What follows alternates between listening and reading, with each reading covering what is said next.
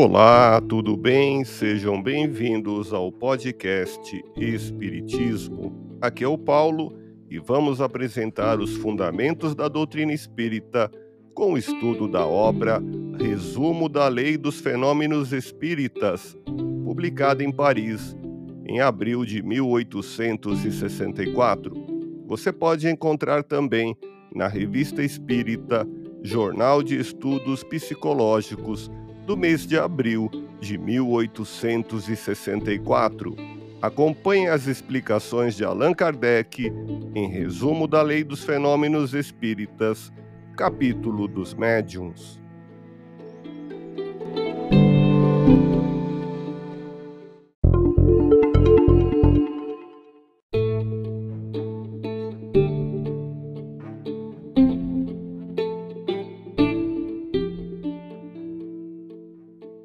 Os espíritos são atraídos pela simpatia, pela similitude dos gostos e do caráter e pela intenção que faz desejar da sua presença.